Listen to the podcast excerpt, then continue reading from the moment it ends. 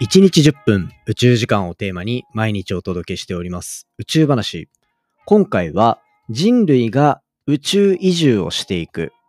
宇宙に何人も住んでいる状態が実現される可能性があるっていうところでリアルに必要な酸素のお話していきたいと思います。酸素必要だけど本当に効率よく酸素作れるのか酸素なかったら僕たち死んじゃうよっていうところで最新のネイチャーと呼ばれる超権威のある雑誌の姉妹雑誌、ネイチャーコミュニケーションズっていうところに紹介された、地上でも効率よく太陽の光から酸素を生成できる技術。これが月、火星で使えるのか、そんなお話しておりますので、ぜひ最後までお付き合いください。3 one. Ignition. Japan. 佐々木亮の宇宙話。2023年7月9日始まりました佐々木亮の宇宙話。このチャンネルでは1日10分宇宙時間をテーマに天文学で博士号を取得した専門家の亮が毎日最新の宇宙トピックをお届けしております。本日でエピソードが1000 2話目を迎えております。基本的には1話完結でお話ししておりますので、気になるトピック、気になるタイトル、そのあたりから聞いていただけたらと。で、そちら面白かったらぜひですね、フォローだったり、レビューだったりいただけたら嬉しいです。ちなみに前回は地球みたいな惑星ってどういうタイミングでできるんだろうっていう話だったりとか、まあ、1000話はちょっと通り越して、999話とかでは、宇宙ビジネスのちょっとカンファレンスに実は、このポッドキャストメディアパートナーとして呼んでもらってることもあったりするので、そういった現地レポートのお話だったりとか、そういったところさせていただいておりました。なのでですね、そのあたり聞いていただけたらいいんじゃないかなと。あとはその前ブラックホールとかもあるんで、結構面白いんじゃないかなと思います。そんな中で、今回どんなお話をしていくのかっていうところで言うと、宇宙空間で酸素を作る技術、これがかなり効率化される可能性がある。そんなお話をしていきたいと思っております。今回のお話は大人気宇宙ポータルサイト空へとのコラボ企画になっております。こちらですね、Web の記事の方でも、そしてそこに写真がついていたりもするので、記事、写真、そして音声、セットで聞いていただけたらより楽しめる内容になってるんじゃないかなと思いますので、ぜひよろしくお願いいたします。ということで、早速本題入っていこうかなと思うんですけど、まあ、宇宙空間で人間が生きていく、生活していく、あとは移住していく、そんな状況を考えたときに、一番必要なものなんでしょうこれはもうシンプルですよね。僕たち生きてる上でマジでなんか一番これないと死ぬみたいなもの。酸素ですよね。酸素です。まあもちろん食べ物を食べなきゃいけないし、他にもこう自分たちが生活しやすいようなこの温度だったりとかいろいろあると思います。そういう条件もろもろあるけど、やっぱり一番重要視されてるのって酸素だと思うんですよね。酸素。これはもう人間が生存するのには必要不可欠な要素の一つです。そんな酸素っていうのはもう地球の大気中には当たり前のように存在しているような感じがしませんか？けど、昨日、こう地球の歴史とか惑星の歴史とか話してきましたけど、地球自体の歴史も40億年、50億年っていうような、そのぐらいの長さでの歴史の長さがある中で、酸素がこれだけ豊富に誕生してるのって、だいたい20億年ぐらい前からなんですよ。って言われてます。まあ諸説あると思うんですけど、ここに関しては。それに対して、じゃあ、まあ初期の頃から酸素っていうのはやっぱまだ乏しかったんじゃないかなっていう。特にこうやって僕たちみたいな生命が生存する上でっていうところで、そういう背景があるんですよね。じゃあ、なんでこんなに酸素が生まれ始めたのかっていうところで言うと、このシアノバクテリアって呼ばれるようなものが光合成。光合成。これ中学の、小学校とかでももう勉強するか。ね。これをシアノバクテリアが起こすことによって酸素を生み出し始めたっていうところはきっかけだったっていうふうに言われてるみたいなんですよ。光合成。これは、これ僕ね、ポッドキャストで光合成って言葉を使うときすごい悩んじゃうんですよ。光合成なのか、光合成なのか。文脈によって僕、すごい変な発音で言うかもしれないんですけど、ちょっとそこだけ許していただけたらと思います。光合成は、光のエネルギーを使って、材料、水だったり二酸化炭素っていうところを使いながら、酸素を生成したり、あとは、まあこう、糖になるようなものですね。そういった、まあ、炭素を使って何かものを作るっていうところで、まあ、人間の体に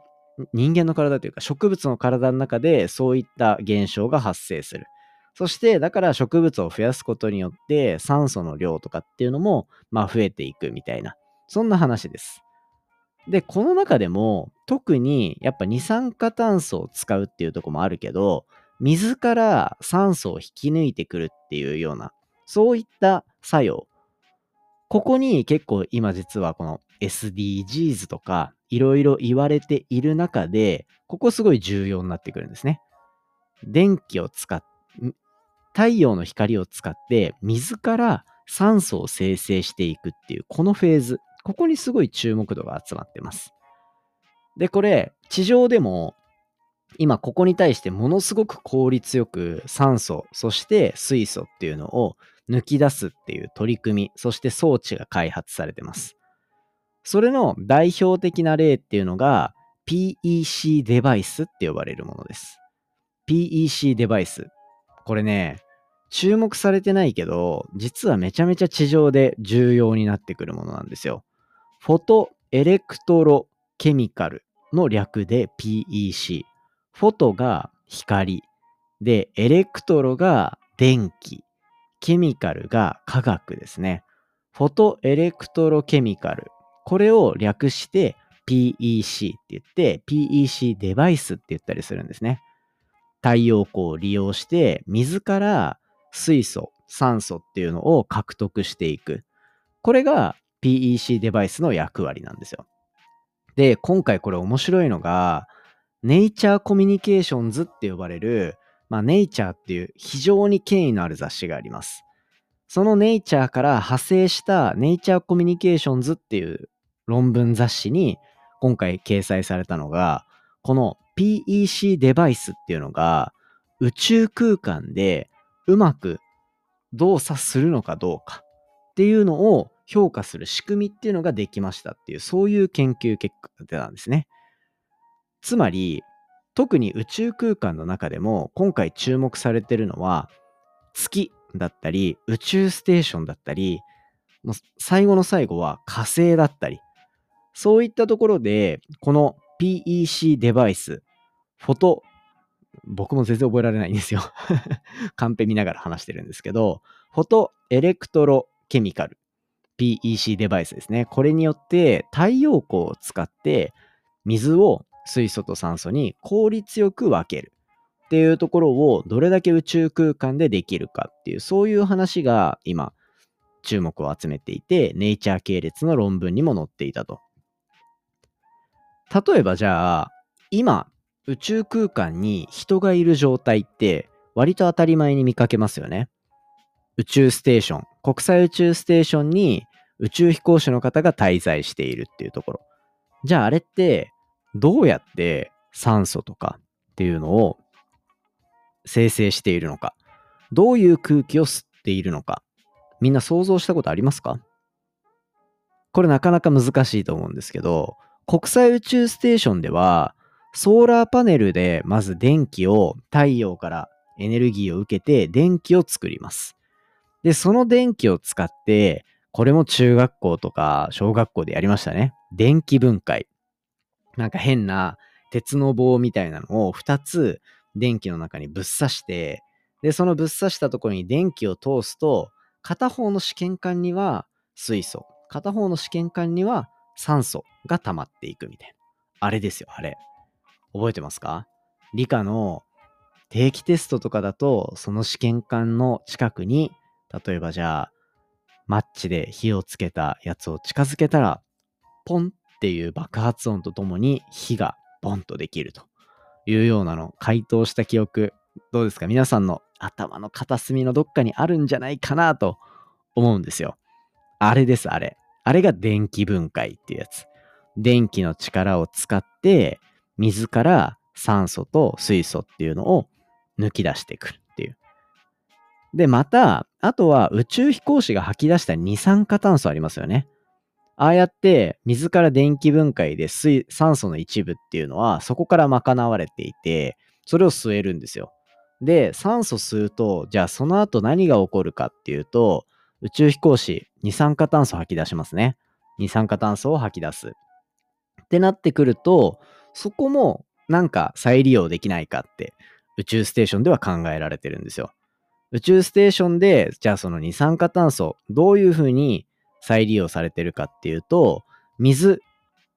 二酸化炭素を、まあ、ある機械の中を通すと、水とメタンに変換する装置っていうのも実は使われてる。そういうふうに二酸化炭素が水になって、水をまた電気分解して酸素とか水素っていうのを取り出すみたいな、そういった循環が一部国際宇宙ステーションの中では回っていると。ただし、この技術っていうのは結構まだなんか信頼性が結構低いって言われていて、効率がさらに悪いらしいんですね。酸素を生成するプロセスは国際宇宙ステーションの中では生命維持システムっていうふうに言われているんですけど、この生命維持システムで使用される全エネルギーの3分の1っていうのが必要だというふうに言われてるんですよ。酸素を生成するプロセスでは。これね、なかなか大変だというところで、ここをどうにか解決できないかっていうような目線での研究っていうのが、実はこれまでいろいろ進められてきたんですね。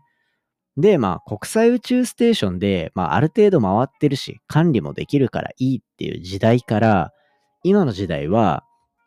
宇宙に人が行くのが当たり前になり始めていて、しかも、月に人が行く。なんならその後に火星に人が行く。その前の段階では、月に1000人人が住む。そういう時代っていうのが考えられ始めてるし、現実味を帯び始めているんですよね。その現実味を帯びてきた宇宙移住っていうところが考えられ始めていると、も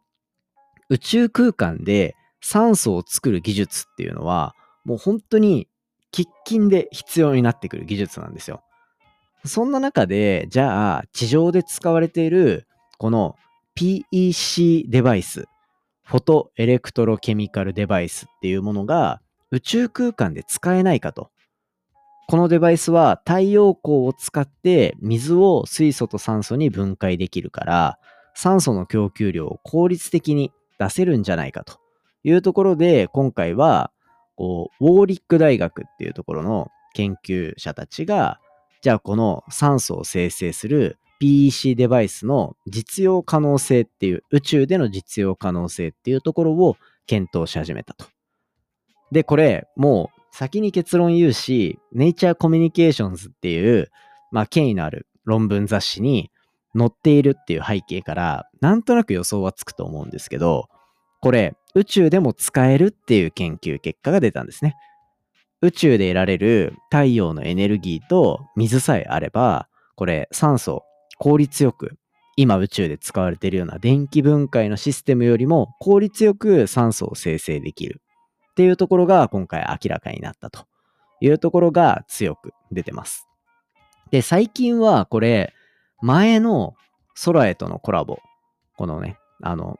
宇宙ポータルサイト空へとのコラボ毎週やってるんですけど、3週間前ぐらいかな、のエピソードでも話させてもらったんですけど、月の土、レゴリスっていうのがあるんですよね。そのレゴリスから直接酸素を取り出す手法っていうのも実は今研究がどんどん進んでいて、これも月に人が住むために非常に重要な役割を担ってきそうっていうところがあります。しかも、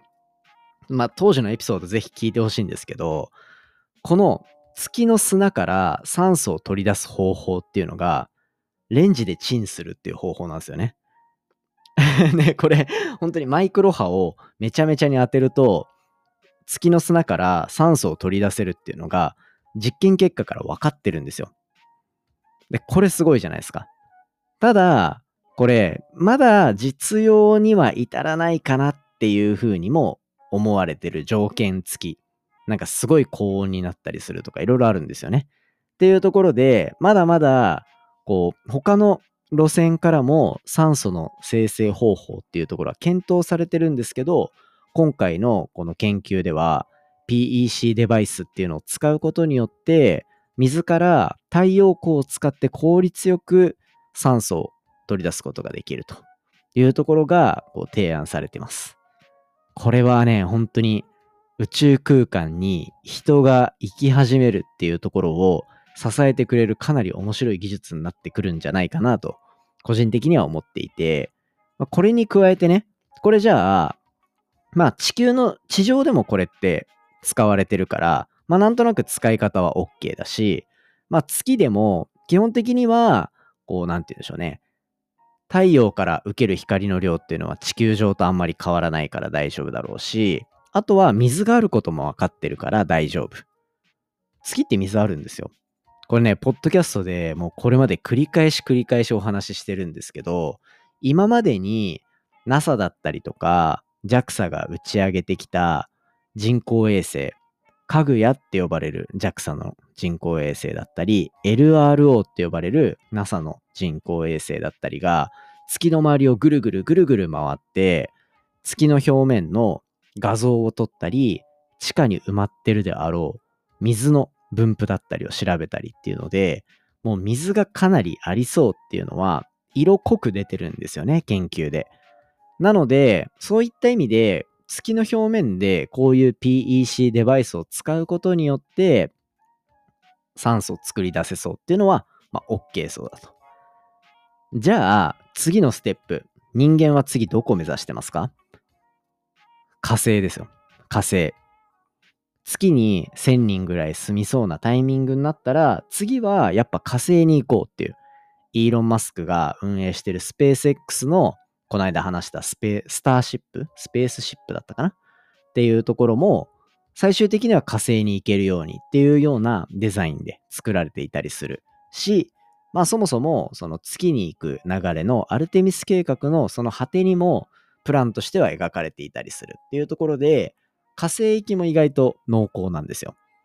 じゃあ、火星で今と同じ方法で酸素作れるかっていうところ頭の中で考えてみてください。ちょっと地球と違うことがありますね。何か。太陽の光、ちょい弱なんですよ。なんでか。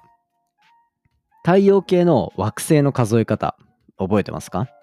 内側から水星、金星、地球、火星、木星っていう感じですよね。水、金、地下、木、ドッテン、海。名が入るか入らないかは世代が分かれるので、黙っておきましょう、皆さん。ね。で、そんな中で火星の表面って地球よりも太陽から離れてるんですよ。太陽から離れてるってことは、太陽の光が受けられる量が減るっていうことですね。太陽の量が減ると、この PEC デバイス、太陽の光を使って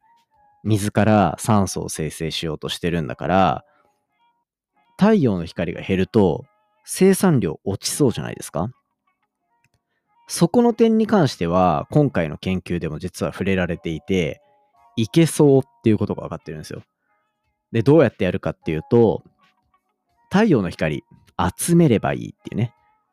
虫眼鏡とかで一点に集める太陽の光を一点に集める方法っていうのはあるじゃないですか。ああいうのとまあ似たような原理というか、とにかくなんかこう太陽の光を集められるようなパラボラアンテナでもいいし、そういったのをつけることによって太陽の力を強めて鏡で太陽光を就航すれば火星でも使用できるんじゃないかっていうのまで研究結果として出てきたというところで、まあそうすることによって、じゃあもう火星でも酸素効率よく作れるかもしれないというところが挙げられているので、これはなんか明るい未来が見えてきたんじゃないかなと、個人的には思っていたりします。実は、火星の表面で酸素を取得しようっていう動きは、過去にも実は行われてるんですよ。2020年から2021年